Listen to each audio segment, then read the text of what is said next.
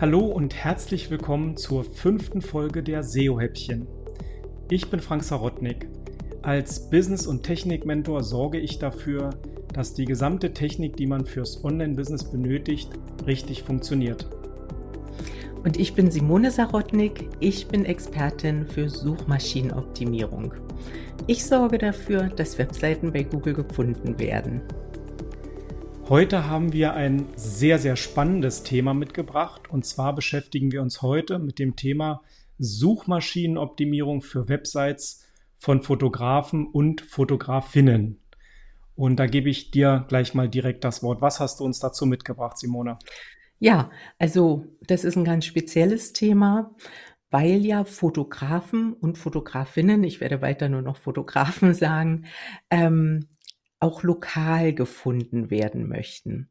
Also ganz wichtig für Fotografen ist die Auffindbarkeit in der lokalen Suche bei Google. Und da habe ich gleich einen kleinen Tipp für dich. Nutze den Eintrag bei Google My Business. Google My Business ist kostenlos. Das ist ein Eintrag bei Google. Damit kannst du dein Profil wunderbar durch Fotos, durch die Adresse, durch Bewertungen darstellen und somit auch auf lokaler Ebene besser Kunden gewinnen. Wichtig ist hierbei zu beachten, dass wenn du zum Beispiel Adressangaben hast, dass die überall im Netz übereinstimmen. Also die Adressangabe auf deiner Webseite, in dem Profil bei Google My Business und in anderen Branchenkatalogen sollten übereinstimmend sein. Übereinstimmend heißt bis hin in die Schreibweise. Dass diese Angaben übereinstimmen, ist wichtig für Google, damit er erkennen kann, dass es dich als Fotograf in der Tat wirklich gibt und du an diesem Standort ansässig bist. Und wenn Google das verstanden hat, dann hast du natürlich größte Chancen für deinen Standort auch prominent ausgespielt zu werden. Und dazu kommen natürlich noch die Angaben dann auf deiner Webseite. Also werd dir erstmal bewusst, was bist du für ein Fotograf? Wir haben ja Businessfotografen, Hochzeitsfotografen, Werbefotografen, Familienfotografen, also die verschiedensten Fotografen. Äh, da ist wichtig, dass du das auf deiner Webseite klar machst. Was bist du für ein Fotograf? Und dann da nochmal in deinem Fachgebiet auch nochmal eine gute Struktur reinbringst. Ich möchte das kurz am Beispiel eines Familienfotografen erklären. Ähm, da kann man ja, hat man ja ganz viele Unterthemen, so wie Schwangerschaftsfotografie, Hochzeitsfotografie oder Neugeborenenfotografie und äh, dass du das eben auch nochmal aufsplittest, diese Themen und gut strukturierst, auf deiner Webseite darstellst. Das sind eben so die wichtigen Punkte. Und in meiner Arbeit mit Fotografen fällt mir eben auf, dass da noch viel Nachholbedarf besteht. Und diesen Nachholbedarf kannst du dir aber selbst wieder zunutze machen, in, indem du dich eben ein bisschen um dein SEO auf deiner Webseite kümmerst und deine Wettbewerber hinter dir liegen lässt. Simone, ich muss einmal ganz kurz fragen, dass äh, du hast ja jetzt die äh, lokale Suche erwähnt und eben auch jetzt dieses ganze Thema der einzelnen Fachbegriffe der äh, Fotografen. Kann man das jetzt irgendwie auch noch verknüpfen?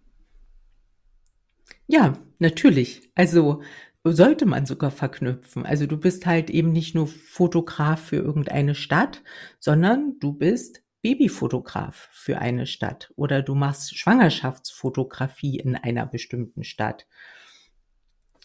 Zum Beispiel Schwangerschaftsfotografie Berlin. So. Das ist dann dein Keyword und auf dieses Keyword optimierst du deine Webseite.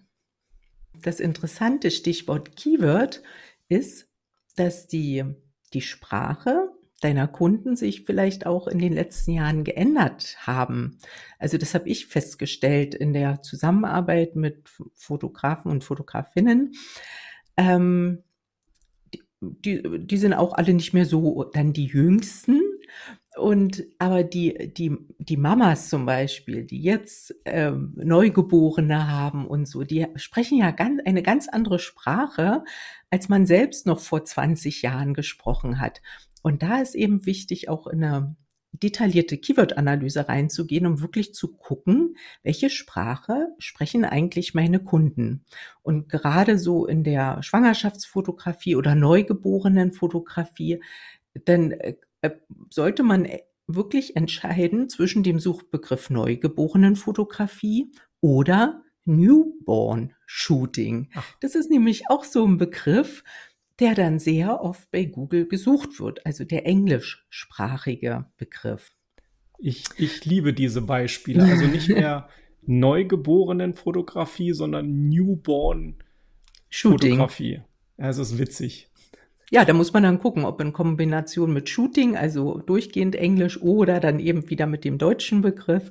Also das ist sehr interessant und deshalb ist da so eine Keyword-Analyse im Vorfeld wichtig. Und in dem Zusammenhang zum Beispiel gibt's diese, diese, diese neue Mode. Es wird zum Beispiel nach Cake Smash Fotografie gesucht. Was ist das bitte? Und, ja, da weiß man gar nicht, was das ist. Das würde jetzt auch hier zu weit gehen. Also Fotografen wissen das und junge Eltern wissen das vielleicht auch. Könnte man separat drüber diskutieren, ob das toll ist oder nicht. Aber es ist ein neues Wort. Es ist eine Nachfrage da nach Fotografie für dieses Event. Also muss man sich da auf der Webseite halt auch anpassen und auch das Wording der Zielgruppe, wie man so schön sagt, auch dann dort benutzen. Ja. Richtig. Gut. Ja. Jetzt sind wir beim Thema Fotografen, genau. Und, und äh, Business der Fotografie ist sehr bilderlastig. Und da will ich natürlich gerne die Frage an dich zurückgeben, Frank.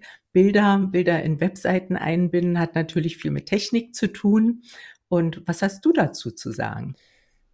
Also grundsätzlich weißt du ja, dass ich Bilder gerne komprimiere und skaliere, um auf die schnellen Ladezeiten zu kommen. Aber eine Webseite von Fotografen, die lebt natürlich von Bildern, das ist ganz klar. Bilder geben Emotionen, Bilder zeigen das Können des Fotografen. Deshalb ist das wichtig, dass die Bilder dort auch gut präsentiert werden in dem Kompromiss oder in der Balance zwischen Ladezeit und Design muss man hier natürlich darauf achten, dass man einen extrem schnellen Hoster hat, der eben die Seiten auch schnell laden kann.